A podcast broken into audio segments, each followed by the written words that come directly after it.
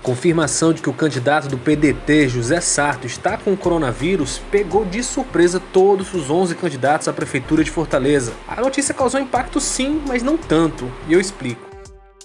Confirmada com pouco mais de uma semana de campanha, a infecção de José Sarto por Covid-19 acendeu o sinal de alerta entre os demais candidatos à Prefeitura de Fortaleza. Eu sou Diego Viana e esse é o Recorte. Após apresentar sintomas leves de gripe, o candidato foi submetido ao exame de diagnóstico do novo coronavírus. Na noite da última segunda-feira, 5 de outubro, a assessoria de Sarto confirmou o resultado positivo. A partir de então, todos os compromissos da agenda do candidato foram cancelados enquanto ele segue em isolamento social. O diagnóstico de Sarto reforça a necessidade de maiores cuidados durante o período eleitoral. O Ministério Público do Ceará tem recomendado o cumprimento de todos os protocolos sanitários. Ainda na segunda-feira, o MP notificou 32 representantes de partidos políticos com atuação na capital cearense. A promotora de justiça Lucia Antonelli, titulada a centésima trigésima oitava Promotoria de Justiça de Fortaleza, assinou as recomendações orientando que, mesmo com a melhora nos dados sobre a contaminação em vários municípios, incluindo a capital, o cenário da pandemia em todo o estado ainda inspira muita cautela e atenção. O MP também orientou os órgãos de fiscalização que intensifiquem o trabalho acerca do cumprimento das normas sanitárias durante as campanhas.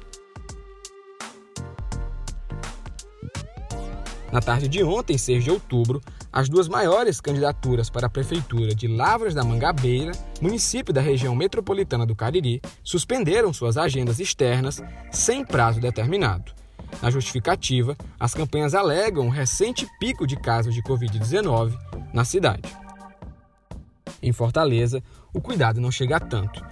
Por conta da infecção, a campanha do PDT cancelou todas as atividades externas com Sarto por até duas semanas. Mesmo assim, a agenda nas ruas foi mantida, apenas substituindo o candidato por outras lideranças, como o prefeito Roberto Cláudio. Os demais candidatos à Prefeitura de Fortaleza também seguem com as suas agendas normais. O colunista do o Povo, Carlos Maza, conversou com os principais representantes das campanhas na capital e procurou saber os cuidados que cada um vem tomando. E por isso, o recorte de hoje recebe ele para falar sobre o assunto. Asa como essa notícia da infecção do candidato José Sarto impactou nos demais candidatos à Prefeitura de Fortaleza. A confirmação de que o candidato do PDT, José Sarto, está com o coronavírus pegou de surpresa todos os 11 candidatos à Prefeitura de Fortaleza. A notícia causou impacto sim, mas não tanto, e eu explico.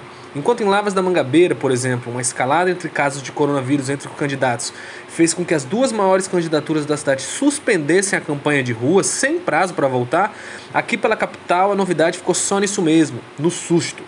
Eu conversei com diversos candidatos e o que eu ouvi é que eles vão manter a campanha do mesmo jeito, não cancelaram eventos externos, nem caminhadas, nem aqueles atos, aqueles bandeiraços que costumam acontecer pela cidade. Todos eles, no entanto, garantem que a infecção do sarto acende um alerta, chama a atenção para que os cuidados contra a doença sejam dobrados. Mas vale lembrar que, antes de ser infectado, o próprio José Sarto garantia de pé junto que estava seguindo à risca todas as recomendações sanitárias e, pelo visto, não deu muito certo. A partir desse diagnóstico do Sarto, o que muda na campanha do PDT nas próximas semanas. A campanha do PDT é logicamente a mais afetada. Vale lembrar que Sarto era, entre todos os candidatos mais expressivos, o mais desconhecido entre a população. Você tem nomes aí na corrida como Capitão Wagner, Luiziane Lins, Heitor Ferre e Renato Roseno, que já disputaram eleições majoritárias aqui na capital, mas o Sarto vinha pela primeira vez. Então é um baque muito grande, porque ele perde momentos preciosos para se apresentar à cidade. Logo ele, que é quem mais precisa disso. reduzir um pouco o impacto desse isolamento aí no período em que ele tiver com a doença, o PDT tem substituído, digamos assim, o candidato pelo prefeito Roberto Cláudio em agendas externas. Desde a segunda-feira, é o prefeito quem está coordenando carreatas e outros atos de campanha do Sarto por Fortaleza.